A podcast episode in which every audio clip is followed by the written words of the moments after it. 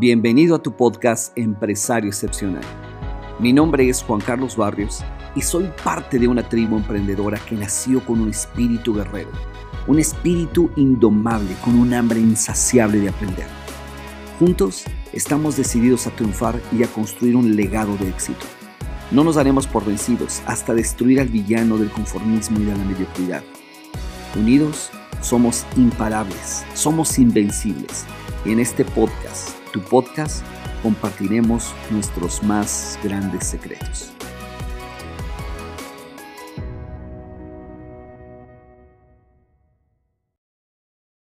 Hola mis queridos amigos, ¿qué tal? Pues estamos aquí arrancando nuestro primer podcast, el capítulo número uno. Estoy muy feliz, muy entusiasmado porque finalmente lo estamos logrando después de varias semanas, incluso meses de estar planeándolo. Quería tener todo perfecto, pero yo creo que parte del emprendimiento, de cualquier cosa que tú quieras hacer en tu vida, es no esperar que todo esté listo y simplemente tomar la decisión de dar el siguiente paso y arrancar. Así que aquí estamos. Bienvenidos a tu podcast Empresario Excepcional y déjame primero compartirte un poquito la razón, el por qué estamos haciendo este podcast y el propósito principal es de todo corazón poder compartir con muchos empresarios alrededor del mundo eh, varias de nuestras experiencias, de lo que hemos aprendido de otros grandes empresarios que nos han ayudado a construir empresa, incluso sin venir de una familia de empresa, incluso empezando nuestra vida con muchas carencias económicas. Y es parte de esto lo que te quiero compartir en este podcast. Me encantaría compartirte mi historia, que poderte compartir a través de poner varios elementos importantes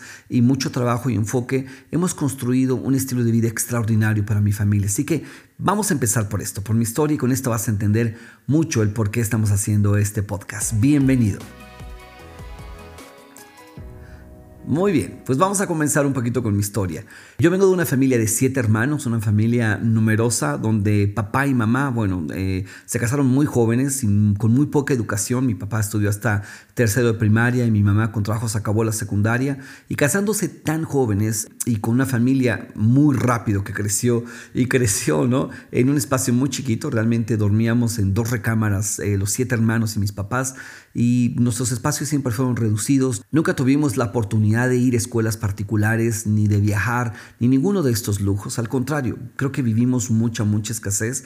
Y yo pude ver eh, esa, ese sentimiento que tenían mis padres de tener tanta escasez, ¿no? Y no podernos quizá dar todo lo que en su corazón hubieran deseado darnos. Tuvimos mucho amor, pero económicamente me refiero y a, la, a, los espacios que tuvimos para poder crecer y todo, pues, estábamos súper limitados. Así que siempre en mi corazón yo siempre tuve esa semilla de, de voltear y decir, wow, yo cuando me case y cuando tenga mi familia quiero tener la oportunidad de tener espacios más grandes y, y, quiero viajar por todo el mundo. Yo recuerdo que observaba los aviones y yo decía, ¿a dónde irán? No? ¿O de dónde vendrán? ¿De qué parte del mundo vendrán? ¿Cómo serán las gentes de otros países, inclusive de otros idiomas? ¿Cómo será Europa? ¿Cómo será Asia? ¿Cómo será Sudamérica, los Estados Unidos? Y de verdad siempre tenía ese, esa gran ilusión en mi corazón. Siempre he sido una persona increíblemente soñadora.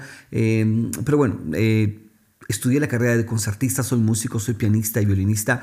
Quiero decirte que amo la música, la adoro y la razón por la que estudié música fue porque una vez vi a alguien tocar el piano y yo dije, yo quiero hacer esto para el resto de mi vida, hago lo que sea por hacer eso, es lo que más eh, anhelaba hacer. Así que, pues bueno, finalmente me metieron en la escuela de música, lógicamente no en una escuela particular, no en una escuela de gobierno aquí en Ciudad de México y y pues bueno, estudié toda la carrera, fue maravilloso para mí tener la oportunidad de, de expresar mi ser en este en, esta cosa tan hermosa, tan maravillosa, en este arte que es la música, que creo que es una de las expresiones más hermosas y más sublimes de las bellas artes, donde conviertes el silencio, lo transformas a través de sonidos armónicos entre sí en una magia increíble que llega hasta lo más profundo de tu ser y es capaz de mover todos los sentimientos y, y todas las emociones de una manera extraordinaria. Así que yo dije, yo quiero hacer eso. Y bueno, dediqué pues, gran parte de mi vida a estudiar música. Acabé la carrera de músico muy entusiasmado, muy muy, muy feliz de hacer lo que más amaba, pero con una fuerte realidad frente a mí que era que ser músico pues no necesariamente me iba a dar ese estilo de vida que yo había soñado, así que mi mente empezaba como a conformarse, a decir, bueno, no importa, por lo menos voy a ser pobre, pero feliz, al fin ya estaba acostumbrado a ser pobre, ¿no? Pero mi corazón siempre estaba esa semilla de ¿por qué no? ¿Por qué no mucho más? ¿Y por qué no podemos lograr más? ¿Qué hace la gente que tiene mucho más? ¿Qué hacen los empresarios que tienen esa magia de poder crear negocios y esa magia de construir empresas? ¿Qué es lo que ellos tienen? que me está haciendo falta, ¿no? O que nos hace falta a muchas, muchas personas de no poder emprender y nos conformamos quizá de tener un empleo y vivir el aquí y el ahora, pero muy limitado. Y por qué no mucho más, ¿no? Y mi, mi corazón y mi mente seguían soñando, ¿por qué no mucho más? ¿Por qué no mucho más? Y cuando tú tienes un deseo en tu corazón, yo creo que cuando buscas, ¿no? Siempre encuentras las respuestas correctas. Y lo que ocurrió en mi vida, ¿no? Fíjate cómo, cómo los hilos se fueron uniendo en mi vida. A los 22 años me enfrenté a lo que son las redes de mercadeo, ¿no? Eh, de una manera un poco accidental. Mi hermano entró, organizó una reunión en casa y nadie llegó y me pusieron a mí como fingiendo que fuera yo el invitado. Así que vi todo y, y todo lo que vi dije, no, no me gusta nada, nada, nada, nada. El hecho de hablar en público o de vender o alguna cosa de esta se me hizo algo muy lejano a lo que yo hacía recuerda que yo era pianista, violinista y haciendo arte se me hacía tan tan extraño el tener que vender o hablar o tratar de seducir a alguien para que me comprara alguna cosa. Entonces lo sentí así como completamente lejano a mí, lejano a mi naturaleza. Sin embargo, hubo algo, una chispa así, hubo un flash que iluminó mi corazón, que tocó mi corazón, que fue un flash que me hizo soñar nuevamente cuando dijeron que era posible a través de esta industria poder generar, ¿no? si se trabajaba lo suficiente, un estilo de vida de libertad financiera. De hecho, era la primera vez que yo escuchaba este término de libertad financiera, de poder vivir un estilo de vida donde podías gozar de tiempo y dinero. Y la verdad, eso se me hacía completamente utópico, no lo creí nada, ¿no? Eh, pero sembró esa semilla en mi corazón. Después tuve eh, la oportunidad de asistir a otro evento más grande donde oí una historia más y empecé a tocar mi corazón eh, diciendo, ¿y si esto es posible? ¿Y si esto puede ser posible? ¿Y puede ser posible? Así que solamente esa semilla que se sembró en mi corazón, dije, bueno, tengo que seguir viniendo a estos eventos, tengo que seguirla regando esta semilla. Y bueno, poco a poco, después de siete años, había creado ya un estilo de vida donde era eh, financieramente libre y no solamente lo había hecho en las redes de mercadeo, sino ya había empezado a emprender montando eh, otros negocios, un par de otros negocios, ¿no? Pero pues bueno, eh, empezando a, a, emprender, uno no sabe cómo emprender, nadie te ha enseñado a emprender. Tengo una fábrica, una fábrica de cocinas, hacíamos muebles de cocina y cuando menos nos dimos cuenta, mi esposa y yo teníamos teníamos decenas de empleados y estábamos más saturados que nunca. Y así que yo te dijera, estamos viviendo el sueño de tener libertad financiera. No, era una pesadilla financiera. La, la empresa pues iba creciendo, pero entre más crecía, más estrés teníamos porque todo era más complejo. Entre más empleados era mucho más difícil organizar a los empleados y teníamos más deudas, más, más créditos que no nos pagaban, más créditos que nosotros teníamos también con proveedores que no podíamos pagar y estábamos en una cadena súper compleja. De repente las cosas nunca supe cómo se salieron de control y cuando menos me di cuenta pues estábamos 100% metidos ahí mañana, tarde y noche y teníamos una deuda de 45 mil dólares con proveedores que no entendía por qué habíamos llegado hasta ese punto y para bueno, para hacerte la historia corta, esta empresa quebró, tuvimos que cerrar la empresa y, y lo más triste es todo es que lo que habíamos construido en toda nuestra vida de un día para otro lo veíamos en el piso, lo veíamos en haciéndose ceniza, haciéndose humo. Estábamos perdiendo nuestra casa, estamos perdiendo todo, todo prácticamente lo que teníamos y era como que no puede ser, o sea, hemos construido tanto para para tener que empezar desde nuevo, ¿no? Pero bueno, a veces cuando uno pasa por situaciones así, son, yo siempre digo que son grandes bendiciones en la vida porque te hacen crecer, te hacen aprender, te hacen cambiar y si tenemos las agallas suficientes de decir, a ver, ¿qué hice mal? ¿No? ¿Qué se puede hacer mejor? Y buscar las respuestas correctas. Así que yo, así con toda la necesidad del mundo, volví a emprender, volví a construir de nuevo, volvimos a formar capital y volvimos a construir, ¿no? Y, y creamos de nuevo esta fábrica, pero ahora haciéndola distinto, lógicamente aprendimos varias cosas, teníamos más máquinas, menos empleados. Eh, y, pero entre más crecía otra vez, no importa cuántas máquinas tuviera, siempre estábamos demasiado, demasiado ocupados, hasta que poco a poco, bueno, me topé con un eh, autor maravilloso, antes de que fuera tan, tan, tan famoso, el señor Robert Kiyosaki. estábamos en una convención en Atlanta, de hecho una convención de redes de mercadeo, estamos ahí en Atlanta en esta convención.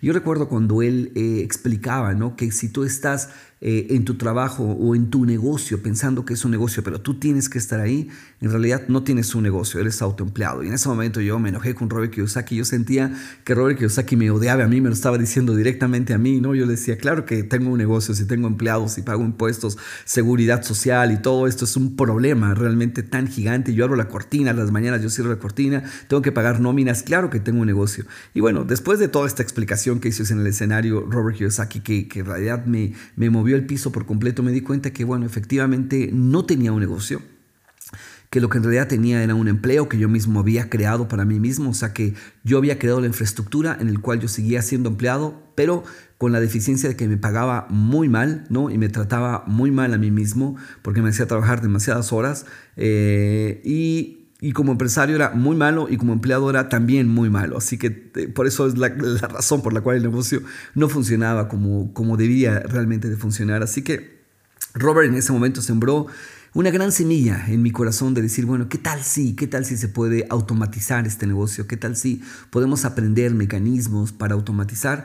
Y bueno, eh, para hacerte la historia corta, hoy en día tenemos 11 compañías, eh, prácticamente todas están automatizadas y prácticamente todas eh, generan ingresos, ¿no? Algunas generan muchos ingresos, otras más o menos, pero lo más increíble de esto es que después de varios años, de que arrancamos prácticamente 30 años después de que arranqué eh, haciendo empresas sin saber hacer absolutamente nada, hemos podido construir ya compañías que están muy sólidas y compañías que prácticamente operan sin mí. Y es mucho lo que te quiero compartir en este podcast. Yo sé que muchos están viviendo esta misma experiencia, igual que nosotros, que mi esposa y yo, donde estamos tratando de emprender, estamos tratando de construir un legado y, nadie nos ha enseñado. Mis padres pues, vienen de ser obreros y mi mamá maestra, ¿no? Maestra de gimnasia. Y pues nadie de ellos nunca ha emprendido, nunca ha hecho empresa. Y esto es algo que te tienen que enseñar, que se tiene que, lo tienes que ver, lo tienes que heredar de alguna manera, me explico, tiene que estar en tu ADN eh, para que lo podamos copiar y lo podamos construir, pero si no vienes de padres empresarios, o incluso si fueron empresarios, pero nunca tuvieron el tiempo de poderte compartir los secretos de cómo hacer empresa, es súper, súper, súper difícil que podamos tener éxito. De hecho, tú sabes que la mayoría de los empresarios fracasan, la mayoría de los empresarios no tienen éxito precisamente porque faltan muchos elementos que son muy, pero muy simples, pero los tenemos que saber, los tenemos que ejecutar. Así que poco a poco fui aprendiendo, fui investigando aquí y allá, fui agarrando un libro, me acerqué con otros empresarios exitosos y les preguntaba y, y, muchos de ellos pues no querían compartir nada, pero otros de ellos tenían un gran corazón y me compartían algunos elementos, entonces empecé a aprender un poco sobre procesos, sobre cómo tener controles, sobre cómo operar, sobre cómo crear equipos que quieran permanecer contigo para siempre, cómo generar liderazgo entre los equipos, etc. Y empecé a leer un libro tras otro, tras otro, tras otro y me devoraba uno y otro libro y otro libro más y, y yo llegaba con mi esposa, amor, ve, ve esto que estoy aquí leyendo, lo leíamos juntos y vamos a implementarlo, vamos a implementar ahora este nuevo mecanismo para nuestra empresa, esta nueva cosa para nuestra empresa. Y poco a poco, después de tantos años, ¿no? Eh, a través de prueba y error y, y el conocimiento de muchos, muchos autores y muchos maestros y mentores que nos han ayudado a crear empresa, pues hemos descubierto muchos secretos maravillosos. Algo que me encanta a mí es la magia y quiero compartirte esta analogía el hacer magia, cuando tú haces magia y agarras las cartas y, y, las revuelves y la persona toma una carta y la mete donde sea y él mismo las revuelve y luego eh, tú las expandes todas y tú le dices, a ver, yo creo que de todas estas, revuélvelas y yo creo que esta es tu carta y sacas la carta y parece algo tan mágico, tan increíble, tan, tan superpoderoso, ¿no? Piensan que eres así un superhéroe y dicen, wow, este hombre lee la mente, ¿cómo es posible si todas las cartas están volteadas hacia abajo? ¿Cómo puedes descubrir la carta? Y en realidad, si tú supieras el truco que hay detrás de cada una de estas cosas que se ven sorprendentes, descubrirías que el truco es muy simple, el truco es sumamente sencillo. El secreto es muy, pero muy, pero muy sencillo. Así que este podcast va a estar diseñado para poderte compartir todos esos secretos que te van a ayudar a crear magia en tu emprendimiento, magia en tus negocios y magia en tu liderazgo. Señores, bienvenidos a este podcast. Estoy muy feliz de todo lo que vamos a poder compartir aquí. Vamos a entrevistar a muchas personas, a muchos líderes de empresa y van a compartirnos cada uno de ellos todos sus secretos y te los van a compartir de todo corazón para que tú puedas aprenderlos, utilizarlos también y poder crear magia. Así que espero que este espacio y todo lo que vamos a compartir enriquezca tu vida, porque todo esto que te vamos a compartir ha enriquecido dramáticamente nuestra vida. Te mando un abrazo bien, bien grande y nos vemos en el siguiente episodio.